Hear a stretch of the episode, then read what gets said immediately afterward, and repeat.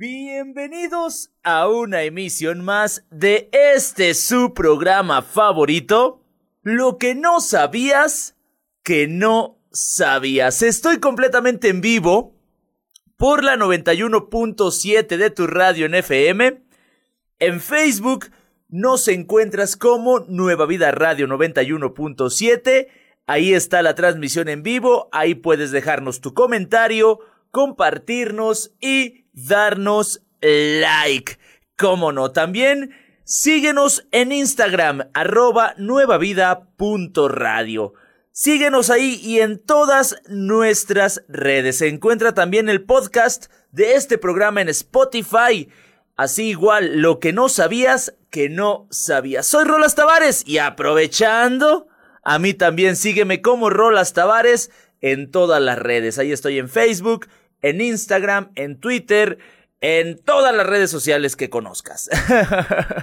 Te saludo con gusto, placer y con muchas ganas de que escuches y compartas el programa del día de hoy, especial de Día de Muertos. El origen, el significado, la evolución, características, curiosidades de esta gran celebración llena de tradición, color, comida, nostalgia y muchos recuerdos, sobre todo olores. El día de hoy, en lo que no sabías que no sabías, el día de muertos. Comenzamos, mis queridos amigos. La celebración de los fieles difuntos en México tiene su origen en la época prehispánica. De acuerdo con los historiadores, los mexicas tenían varios periodos a lo largo del año para celebrar a sus muertos, los más importantes se realizaban al terminar las cosechas entre los meses de septiembre y noviembre. De hecho, también celebraban eh, el término de este ciclo de siembra y cosecha. Ahí hacían eh, una celebración que converge entre lo que era la vida y la muerte referentes a lo que eran eh, sus, eh, sus sembradíos y sus cosechas. La sociedad azteca creía que la vida continuaba aún en el más allá. Por eso consideraba la existencia de cuatro destinos para las personas según la forma de morir. El arqueólogo Eduardo López Moctezuma los detalla de la siguiente manera y aquí se los voy a describir tratando de no trabarme en las palabras. el Tonatiuh Huichan, Tonatiuhichan, o Casa del Sol, era el sitio al que iban los guerreros muertos en batalla, los capturados para el sacrificio y las mujeres embarazadas.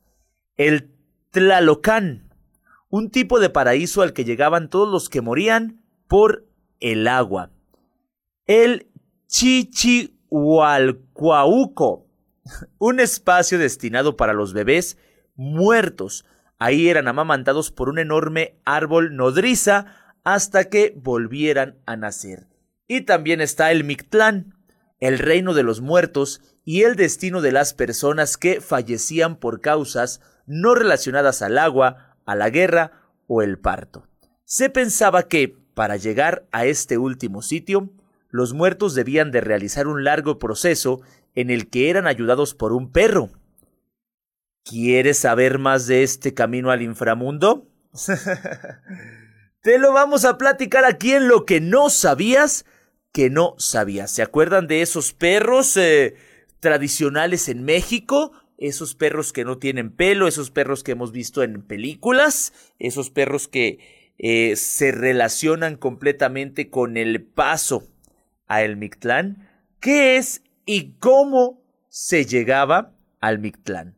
Este era el lugar al que iban la mayoría de los muertos. Para arribar a el Mictlán, el difunto debía esperar cuatro años, tiempo en el que era devorado por Tlaltecuitli, La diosa de la tierra.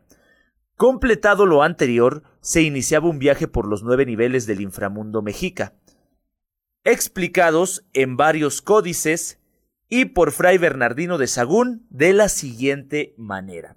Cruzar el río Apanoayan, pasar desnudo en el Tepetl Monanamiquian, un lugar en el que constantemente chocan dos cerros. Enfrentar a una culebra que resguarda un camino. Atravesar el Istepetl o Cerro de Navajas. Recorrer ocho cimas en las que cae nieve constantemente, llamadas Se Sehuecayan. Transitar, otros ocho caminos en Itzecayán, lugar donde el viento corta como navaja.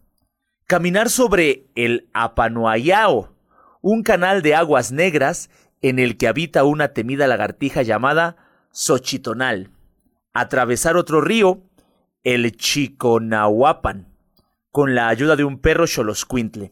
Y finalmente, llegar al Itzmitlapan Tlapochaloacan, el recinto donde morían dos dioses de la muerte. Esto parece Este último lugar en el que el difunto se encontraba con Mictlantecutli, el dios del inframundo, para darle algo especial. El dios del inframundo o el dios de la muerte era el dueño y señor del lugar de los muertos, el Mictlán también era considerado como el dios del inframundo y gobernaba tal destino junto con su esposa Mictlan Cihuatl.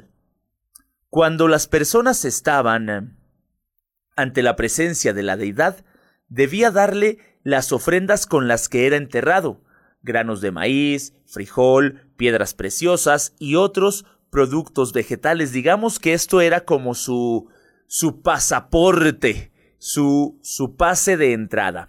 Dentro del arte, Mictlantecutli se le ha, representado de diversas formas, principalmente como un esqueleto u hombre con rasgos cadavéricos, sangre e incluso con su hígado expuesto. Es acompañado con diversos atavíos como penachos, sombreros, collares, cinturones y textiles de algodón. Una de las esculturas más populares del dios de la muerte se encuentra en el Museo del Templo Mayor en la Ciudad de México. Verdaderamente sorprendente y es algo, este, este pasaje al, al Mictlán es algo similar a las ofrendas que se ponen en el altar cuando queremos que nuestros difuntos vengan a visitarnos, vengan a, a disfrutar otra vez de, de lo que les gustaba en vida, de lo que por ahí disfrutaban en vida. Y fíjense que en México es el único lugar donde regresamos por comida. cocinamos tan rico que después de la muerte regresamos por comida o por algo de bebida.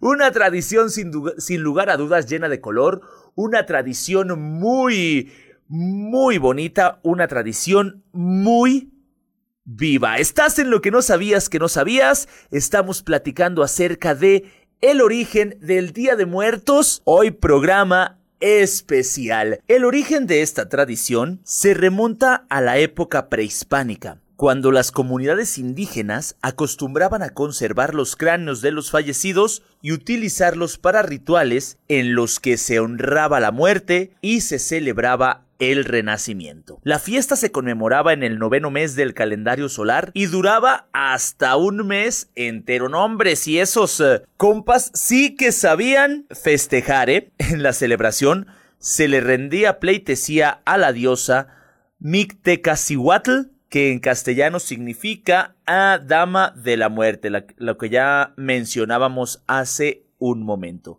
Pero después de la conquista, con la llegada de los españoles, el Día de Muertos no desapareció por completo como otras fiestas religiosas mexicas. Los evangelizadores descubrieron que había una coincidencia de fechas entre la celebración prehispánica de los muertos con el Día de Todos los Santos, dedicado a la memoria de los santos que murieron en el nombre de la religión. La fiesta de todos los santos se inició en Europa en el siglo XIII y durante esta fecha las reliquias de los mártires católicos eran exhibidas para recibir culto por parte del pueblo. También había una sincronía con la celebración de los fieles difuntos realizada justo después de Todos Santos. Fue en el siglo XIV cuando la jerarquía católica incluyó en su calendario dicha fiesta, cuyo propósito era recordar a todos los fallecidos por diversas pandemias, como la peste negra que asoló Europa. Fue así como el Día de Muertos se redujo a tan solo dos días, el 1 y 2 de noviembre, aunque en otras regiones como Oaxaca y Puebla se extiende a varios días, pues se cree que aquellos que murieron de causas no naturales llegan días antes al hogar. Las costumbres prehispánicas de incinerar a los muertos o enterrarlos en el hogar fueron eliminadas y los cadáveres empezaron a depositarse en las iglesias, los ricos adentro y los pobres en el atrio. Se adoptaron costumbres españolas como el consumir postres con forma de huesos, que derivaron en el popular pan de muerto y las calaveritas de azúcar. También comenzó la costumbre de poner un altar con veladoras o cirios. De esta forma, los familiares rezaban por el alma del difunto para que llegara al cielo. De igual manera, se hizo tradicional la visita a los cementerios, los cuales fueron creados hasta finales del siglo XVIII, como una forma de prevenir enfermedades al construirlos a las afueras de las ciudades. Una tradición sin duda que tiene historia, una tradición que va agarrando un poquito de aquí y un poquito de por allá. Los mexicanos esperamos el Día de Muertos año con año. adornamos y armamos una buena fiesta. Papel picado, flores de cempasúchil, calaveras de chocolate y azúcar, pan de muerto, agua, sal, veladoras, los alimentos favoritos de nuestros antepasados, llenamos altares en casas y espacios públicos con el único objetivo de recordarlos y sobre todo de recibirlos en su regreso para compartir con nosotros los vivos. Tenemos también por ahí el incienso, el copal, porque se supone que los olores son los que van guiando a nuestros difuntos. De acuerdo con las costumbres y creencias de, de los mexicanos, el primero de noviembre se recuerdan a los niños fallecidos y el 2 a los adultos. Además, en algunas regiones, el 28 de octubre se rememora a aquellos que murieron por accidente o de manera trágica y el 30 de octubre a las almas de aquellos que murieron sin ser bautizados y permanecen en el limbo. En noviembre del 2003, la Organización de las Naciones Unidas para la Educación, la Ciencia y la Cultura, la UNESCO, declaró el Día de Muertos en las comunidades indígenas mexicanas patrimonio oral e inmaterial de la humanidad, y aunque muchos consideran que el pasado prehispánico influyó en demasía en la tradición del Día de Muertos, en realidad esta celebración es un ejemplo del sincretismo latente entre la cultura hispana y la cultura prehispánica. El origen del Día de Todos los Santos y los Fieles Difuntos. El primero de noviembre también se conoce como el Día de Todos los Santos y el 2 de noviembre como el de los Fieles Difuntos. De acuerdo con la historiadora Elsa Malvido, la celebración de Todos los Santos fue promovida por el abad de Cluny en el siglo 11 con el objetivo de conmemorar a los macabeos. Más tarde, la Iglesia romana adoptó la fecha y se mantuvo vigente. En esta celebración, iglesias y conventos exhibían reliquias y restos y tesoros a los que los creyentes les ofrendaban oraciones para obtener el perdón y evitar su entrada al infierno. En lugares como Castilla, Aragón y León se preparaban alimentos con forma de los huesos, cráneos y esqueletos, y estos se llevaban a la iglesia donde se veneraban a dicho santo. Más tarde en las casas se colocaban imagen, la imagen del ofrendado y la mesa del santo que servía como repositorio y se adornaba con dulces y pan. El objetivo era que esta ofrenda santificara las casas. Los devotos y fieles cambiaron los largos peregrinajes a zonas sagradas por este ritual. El Día de los Fieles Difuntos se dedicó a las almas que estaban en el purgatorio y que sólo podían salir de él gracias a las oraciones de los devotos. De este modo, el primero y el 2 de noviembre se convirtieron en las fechas ideales para pedir perdón, orar y ayudar a los difuntos. Esta tradición llegó a América con el arribo de los españoles y para realizar la exhibición de objetos santos tuvieron que trasladar dichos artefactos desde Roma hasta el puerto de Veracruz. Una combinación que nosotros los mexicanos la convertimos en algo colorido, en algo lleno de luz, en algo lleno de olor, algo lleno de comida, algo lleno de tradición. Los mexicanos nos encargamos de ponerle sazón, de ponerle sabor, de ponerle color y de hacer de esto año con año algo que de verdad se espera, ya sea para recordar a quienes están, eh, a nuestros difuntos, a quienes nos están cuidando, para recordar a personas que extrañamos y que en vida quisimos mucho y que, claro, seguimos queriendo. Entonces los mexicanos siempre tenemos esa, esa bonita peculiaridad de ponerle sazón y ponerle vida hasta a la muerte. Seguimos con el origen del Día de Muertos y ya hemos mencionado que es un origen prehispánico, que es un origen eh, de muchos, muchos, muchos años atrás. Existen dos rituales dedicados a los muertos. Eh, fiesta de los muertecitos conmemorada en el noveno mes, equivalente al mes de agosto en el calendario gregoriano, y la fiesta grande de los muertos celebrada al mes siguiente. Los indígenas concebían a la vida y a la muerte como un concepto dialéctico. De acuerdo con Fray Bernardino de Sahagún, los antiguos decían que cuando morían no perecían, sino que de nuevo comenzaban a vivir. La muerte era parte de un ciclo constante. Del mismo modo, concebían a la siembra, un ciclo en el que debían cosechar los frutos para volver a sembrar. Temían que durante estos meses la siembra muriera, pues era un tiempo de transición entre la sequía y la abundancia. El final del ciclo del maíz era la mayoría de las de las regiones mexicanas, este es el momento de la cosecha. Para continuar el ciclo, se buscaba compartir con los ancestros el futuro de la siembra. Era un ritual de vida y muerte en el que se presentaban sacrificios y ofrendas por lo general cacao, dinero, cera, aves, frutas, para que la cementera creciera nuevamente.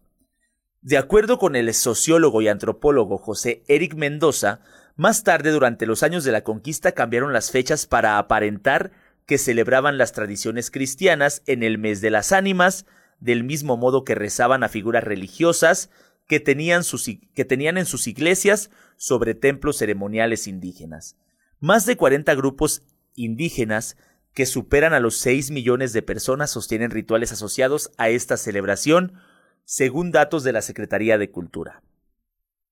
Celebrar en cementerios, el hecho de ir a visitar el camposanto, ir a visitar el cementerio, eh, se volvió también toda una tradición. Adornar, llevar flores, llevar eh, eh, música, llevar todo todo este color que ponemos en los altares, llevarlo hasta el lugar donde yacen los restos de esta persona que recordamos y que queremos tanto, se vino después de la pandemia de cólera en 1833, dice la historiadora Elsa Malvido. Los cadáveres debieron enterrarse en espacios abiertos, alejados de la población donde los muertos no pudieran contagiar a los vivos. La dualidad y el sincretismo entre las tradiciones indígenas y católicas hicieron que la idea de venerar reliquias y orarles se transformara en adorar a sus antepasados. Los cementerios transmutaron a un sitio ritual donde la convivencia ocurría y las tumbas se convirtieron en las nuevas reliquias durante el Día de Todos los Santos. adornos, ofrendas y flores en las lápidas se unieron con el hambre de aquellos que iban a visitar a los muertos, puesto que después de su peregrinar, con mucha hambre, comían y bebían mientras convivían con la ofrenda de sus muertos. Con mucho más ahínco en regiones centro y sur del país. El Día de Muertos es una tradición profunda y un hecho social representativo. Los pobladores, además de encontrarse con la muerte, hacen comunión con los vivos. Y como ya sabemos, en el país es, eh, es distinta la forma en que, en que se festeja a nuestros difuntos. Existen eh, lugares, existen eh, municipios, existen estados en los que la fiesta se hace muchísimo más grande. Esta fecha marca una tradición muy antigua con raíces en, en la cultura prehispánica, en la cultura indígena, que últimamente, si ustedes lo recuerdan, si ustedes se ponen a pensar un poquito, ha sido popularizada internacionalmente por películas de Hollywood como Coco y la franquicia de James Bond. El Día de Muertos es una de las celebraciones más importantes de México. Y por ahí algo curioso eh, en el caso de, de, la película esa de Coco, pues eh, los de Pixar querían eh, nombrarla Día de Muertos, querían así tal cual ponerle ese nombre. Sin embargo, al querer adueñarse de los derechos del nombre, pues es algo que no pudieron hacer debido a que la UNESCO ya había reconocido esta celebración como algo inmaterial, entonces no pudieron adueñarse ese nombre y sobre todo quedárselo nuestros amigos de Pixar, que, que muy bonita película y todo, muy divertido, pero querían adueñarse completamente del nombre de Día de Muertos. Al no poder hacerlo, decidieron por simplemente enseñarnos la tradición en esta película de una manera muy colorida y sobre todo muy entretenida, con el nombre de Coco, una película que, que a partir de ahí hay un, hay un antes y un después para la celebración, hay un antes y un después para los disfraces, hay un antes y un después para la realización de los altares gracias a esta película. También la de la de James Bond, donde hacen un desfile. Hubo una, una representación verdaderamente impresionante en esta celebración tan importante para todos nosotros, los mexicanos. Entonces todo esto se remonta a antes de la llegada de los españoles a nuestro país. Pero es una mezcla de tradición eh, católica, misticismo mexicano, eh, conmemorando a la muerte como un elemento más de la vida y como una forma de recordar y honrar a los seres queridos. También, eh, pues, se vienen los tianguis, los mercados, todo esto donde venden calaveras decoradas, hechas de azúcar, hechas de chocolate, infinidad de disfraces, el papel picado que ya te lo venden listo para que tú nada más lo pongas y adornes tu altar, para que adornes tu casa, para que adornes tu escuela. Se vienen eh, también eh, los eh, concursos de disfraces, se vienen los concursos de altares, infinidad de situaciones que hacen de esta fiesta algo mucho más bonito. Se adornan comercios, se adornan restaurantes, escuelas, en las casas de todo el país. Las familias colocan cuidadosamente fotografías de sus antepasados en un altar junto a velas y un pan tradicional mexicano, mientras el copal llena el aire.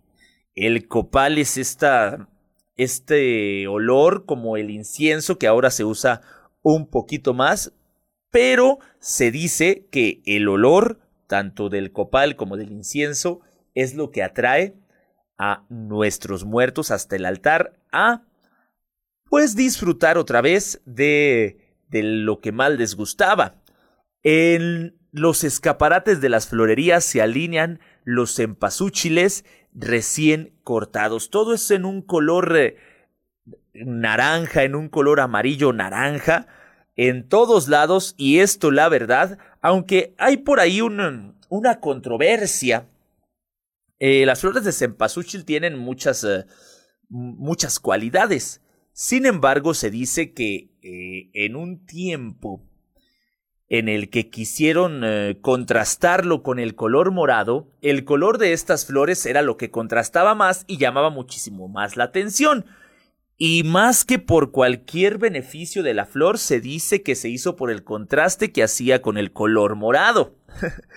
la tradición ha sido parte de la cultura mexicana durante muchísimo tiempo, pero en los últimos años esta festividad se ha convertido en un atractivo turístico importante. Y pues los viajeros visitan pueblos y ciudades de todo el país para presenciar los eventos coloridos y las ofrendas que son los altares para invitar a los espíritus de los muertos que regresen al mundo de los vivos, que se vengan a bailar, a comer, a convivir, a disfrutar otro ratito, aunque sea por ahí, con su familia. Y como nos decían en la película, nadie muere, nadie muere si no se olvida. Y aunque estas festividades han aparecido en películas, incluso en comerciales de grandes empresas, para los mexicanos sigue siendo una tradición familiar muy íntima, un momento para recordar y honrar a quienes hemos perdido y permitirles regresar a nuestros hogares, aunque sea por una noche. Y en un país donde la violencia y la tragedia se han generalizado, también es un recordatorio de la capacidad de México para reírse de cualquier cosa, incluso de la muerte. Y aparte, y no simplemente reírnos más bien, sino honrar y pues eh, rendirle tributo a la muerte en general y sobre todo a la muerte que tenemos por ahí de nuestros familiares, de nuestros amigos, de, de, nuestra, de nuestra gente. Sobre todo de nuestra gente. No es tanto reírnos, sino es conmemorar, es eh, rendirles tributo, hacerles un, homenaje a todos, a todos nuestros muertos. Y como ustedes ya saben, se conmemora el 2 de noviembre, cuando se cree que el alma de los difuntos vuelve al mundo de los vivos, pero la celebración suele comenzar desde el 28 de octubre y a partir de la fecha cada día está dedicado a un tipo distinto de muerte. La de los fallecimientos por accidente o los niños que murieron antes de ser bautizados. El primero de noviembre es el Día de Todos los Santos en honor de quienes llevaron una vida virtuosa, sobre todo niños. Y no hombre, ahí, no para. Ahí no para el asunto, ¿eh? Porque nosotros, los que andamos acá vivos, pues nos aventamos fácil 15 días o hasta un mes con fiestas de disfraces, comiendo pan de muerto, sobre todo el pan de muerto, el tradicional pan de muerto, apenas eh, es eh, veintitantos de septiembre y las panaderías, centros comerciales y todo por allá ya lo están vendiendo, ya lo están produciendo y nosotros pues ya lo estamos consumiendo, ya estamos disfrutando de este peculiar pan de muerto que hasta estos hasta la actualidad se podía y se puede disfrutar únicamente unos cuantos meses al año. Aunque ya por ahí hay ciertas panaderías que tienen todo el año, pero lo bonito, lo sabroso es eh, disfrutarlo en estas fechas, en estas conmemoraciones. ¿Quién, eh, ¿Quién celebra el Día de Muertos? Se trata principalmente de una tradición mexicana. Otros países alrededor del mundo también honran a los difuntos. En Filipinas, los familiares visitan las tumbas de los muertos y llevan flores y encienden velas. En Brasil está el Día de Finados. Y en muchos otros países, incluido Estados Unidos, el 2 de noviembre también es reconocido como el Día de los Fieles Difuntos, fecha en que eh, la gente recuerda y reza por sus muertos.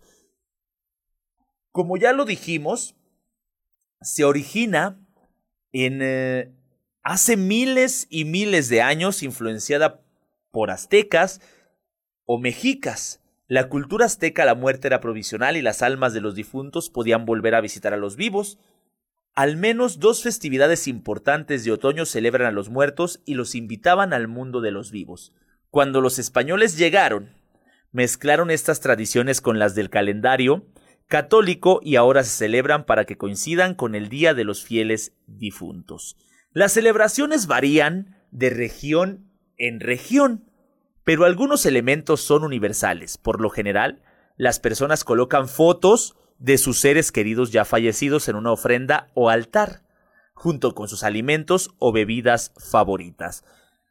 En algunos lugares del país, como el estado de Morelos, las familias abren la, puerta de las casas para que quienes quieran ver los altares puedan ingresar y ofrecen a los visitantes el tradicional pan de muerto y atole. Oh, hasta me dieron ganas de ir a Morelos por un pan de muerto y un atolito, ¿a poco no? una bebida hecha de maíz. El 2 de noviembre, muchas familias acuden a los panteones a llevar flores, velas y otros regalos a las tumbas. Muchas personas también eh, eh, llevan música, llevan a lo mejor algún mariachi, una banda, para disfrutar un día más con esa persona que ya no está aquí en el plano terrenal. Y como ya les decía, también esta fecha es tan, eh, tan representativa, tan conmemorativa, tan bonita, tan colorida, que los productores de Hollywood voltearon a verla y pues ya realizaron algunas películas, como les decía, la de Spectre de James Bond, Coco, El libro de la vida, y esta de, de James Bond, toda una ciudad de México, pues hicieron eh, desfiles y hicieron eh, vestimentas coloridas, carros alegóricos y algo que también se quedó como ya una tradición, tomaron como ejemplo y se le aumentó a lo que ya se hacía en esta bonita tradición. En Estados Unidos, las ciudades con grandes poblaciones mexicanas como Los Ángeles, Chicago y San Antonio también organizan celebraciones que incluyen desfiles, exposiciones y ferias callejeras. No, hombre, esos paisanos que no se olvidan de sus raíces, de sus tradiciones, de su México y sobre todo que no se olvidan de sus difuntos. La ofrenda o altar debe llevar o suele tener varios niveles. Los de dos niveles simbolizan la tierra y el cielo. Los de tres niveles representan el cielo, la tierra y el purgatorio, mientras que siete niveles significan los siete pasos para entrar en la otra vida o los siete pecados capitales. Cada ofrenda incluye elementos que corresponden con los cuatro elementos tierra, agua, aire y fuego. Las cenizas generalmente representan a la tierra. Un vaso de agua ayuda a los espíritus a saciar su sed después de ese largo viaje, y el papel de seda picado con motivos elaborados se usa comúnmente para representar el aire. Las velas significan el fuego y ayudan a guiar a los muertos a su casa. En las ofrendas también se colocan calaveritas de dulce o de chocolate, así como pan de muerto. Algunos colocan la figurilla de un perro, o un perro de juguete y una alfombra de palma tejida o petate para que las ánimas descansen. También es importante poner comida, bebida y otros artículos que hayan sido importantes para los muertos, así como quemar copal, una suerte de incienso para purificar el espacio y para que con el olor nuestros eh, difuntos puedan, puedan llegar hasta donde estamos nosotros. La flor más importante es la flor de cempasúchil o caléndula, aunque el significado que se le da puede variar. Se dice que sus pétalos de color amarillo brillante representan el sol y actúan como guía para que las almas de los muertos regresen a casa. Otras flores importantes incluyen eh, la nube o velo de novia, que pueden representar la pureza, así como la flor de terciopelo, también conocida como mano de león o cresta de gallo, por su tonalidad rojo brillante, esta última a menudo agrega un toque de color a las ofrendas. Sin embargo, una, una tradición que, que siempre, siempre esperamos, una tradición a la que siempre queremos eh, festejar, conmemorar, rendirle tributo. ¿Por qué? Porque más que ponernos tristes, nos llena de vida, nos llena de recuerdos, nos llena de felicidad el poder convivir un momento más con esa persona que ya no tenemos en este plano terrestre. Sin duda, el Día de Muertos es la tradición más viva de México.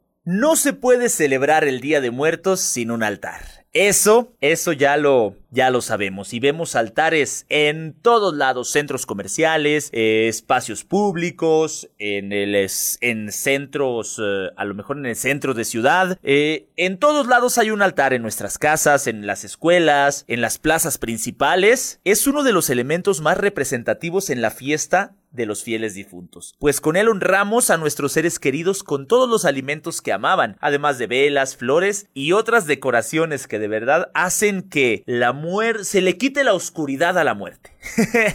Llenamos la muerte de color, así de sencillo. El origen de la ofrenda de muertos tiene relación con las ofrendas que se añadían al entierro de los hombres y mujeres mexicas, así como con los altares que en la Nueva España se colocaban para interceder por las ánimas benditas o del purgatorio. La tradición del altar sigue viva en pleno siglo XXI, especialmente en las zonas rurales e indígenas de México. No, hombre, en todos lados, en las ciudades, sobre todo cada año con cierta peculiaridad, porque le vamos agregando más sabor, porque le vamos agregando más color año con año. Flor de cempasúchil. Se cree que su fuerte olor e intenso tono naranja llevan a los difuntos hasta sus hogares. Su nombre en náhuatl quiere decir flor de veinte pétalos. Saumerio, con copal e inciensos ardientes. Estas resinas puestas al rojo vivo emanan agradables fragancias que purifican los espacios a los que llegarán nuestros difuntos. Velas, veladoras y cirios. El ritual cristiano indica que la luz brinda esperanza para las almas. También las ayuda a llegar a las casas de sus familiares. Agua. Un vaso con agua fresca saciará la sed de los difuntos después de la larga travesía al hogar. Sal. Tomar un poco de este elemento ayudará al espíritu a no corromperse durante el camino. Fotografías. Con ellas se recuerda al ser querido a quien se le dedica la ofrenda, aunque en algunas comunidades en vez de fotos se coloca un espejo. Alimentos se colocan platillos favoritos de los seres queridos que van desde los más sencillos hasta los más elaborados. También se colocan frutas y desde luego pan de muerto. Luego les andan eh, colocando por ahí las cheves y el tequilita. ¿Por qué? Porque eso es lo que le gustaba a el difunto. Y no, hombre, cuando estaba vivo nomás le andaban diciendo que ya no tomara, que ya dejara ese vicio. y en la ofrenda quieren que venga a echarse unos buenos shots. Eh, también está el papel picado. Este adorno 100% mexicano le da color al altar, aunque en ciertas comunidades indígenas es sustituido por manteles bordados o follaje, calaveritas de azúcar y otros postres. La ofrenda puede lucir más linda si le colocas calaveras de azúcar o de chocolate, junto con otros postres como la calabaza en tacha, aunque lo anterior es un listado de lo que generalmente lleva una ofrenda, el Día de Muertos pues hay una variación dependiendo del lugar en el que estemos. Aparte de esto ponemos también artículos que, que usaba esta persona o artículos que le gustaba eh, con los que le gustaba divertirse o si practicaba algún deporte se le pone por ahí ya sea el balón, la pelota o el accesorio adecuado. Hay quienes le ponen claro la, la playera del equipo al que esta persona eh, seguía o a esta persona le iba. Y de acuerdo a los distintos lugares, se festejan con algunas diferencias. En Huaquechula, Puebla, se coloca un altar de color blanco con figuras de ángeles y con diversos niveles, que van de los 3 a los 5. En la Huasteca veracruzana e hidalguense se elabora un altar con un arco de carrizo adornado con flores de cempasúchil, follaje, fruta y pan colgados en una cuerda. Los pueblos mayas de la península de Yucatán usan una mesa con manteles bordados u hojas de plátano en donde colocan la comida favorita de los difuntos, eh, como el mugbipollo o tamal gigante de pollo. En Ocotepec, Morelos, se pone una mesa formado, formando el cuerpo del difunto con su ropa y un cráneo, de azúcar, cirios decorados, flores y los alimentos favoritos del ser querido. En el istmo de Tehuantepec se celebra el Shandú, que en lengua zapoteca significa santo. Se colocan altares con arcos hechos de tallo de plátano o caña, con frutas, pan y flores. En Michoacán, específicamente en Janitzio y Tzintzuntzán, se elaboran arcos de flores de cempasúchil con dulces de azúcar, frutas, pan y las bebidas favoritas del difunto. Estas se llevan al panteón y se realiza la velación durante la noche del primero de noviembre. Y ahí, sobre todo en Janitzio, toda esta, esta islita, vamos a llamarla de esta manera, pues la adornan completamente como si fuera un altar viviente, un altar gigante, que de verdad invita a todos los mexicanos y personas de todo el mundo a asistir con una simple foto, porque vemos este altar eh, lleno de colores, lleno de vida, un altar lleno de vida para honrar a los muertos. Una, una historia, un origen, una tradición bastante extensa que, como ya lo saben, es patrimonio cultural inmaterial de la humanidad. Algo que, que la UNESCO le dio este, este título a esta celebración de Día de Muertos. Y lo que yo les puedo decir, mis queridos amigos, es que mantengamos viva la celebración de Día de Muertos. Una celebración que nos ayuda a recordar a todos nuestros queridos con color, fiesta, aromas, alegría y sabor. hagan fiestas de disfraces, hagan eh, concursos de disfraces, hagan su altar, honren a sus muertos con mucha, con mucha, mucha vida. Y recordarles que la celebración del Día de Muertos es la tradición más viva de México. Y dice por acá el buen Fausto, sin duda alguna esta festividad es una de mis favoritas. Y Margarita dice, muy buen programa, gracias Margarita, saludos. Dice, lástima que en los dos últimos la transmisión ha estado muy interrumpida. Por ahí, para mandarle un, un mensajito al ingeniero, dice Chuyita Tavares, mi mamá le mandamos un saludo también, siempre atenta. Felicidades, muy buena elección del tema del programa para el día de hoy, excelente. Y dice el Naum Israel. eh, puras mentiras, dice ese, ese compa, quien le mandamos también un gran saludo. Primero escribe mal, primero que, que aprenda a escribir, ¿verdad? Y ya después, este, que empiece a hacer sus chistes. y me gusta esta frase muchísimo. La celebración del Día de Muertos es la celebración más viva de México. lamentablemente mi tiempo ha llegado a su fin y como ya saben no les digo adiós sino hasta luego. El próximo martes nos escuchamos, nos vemos y nos escribimos.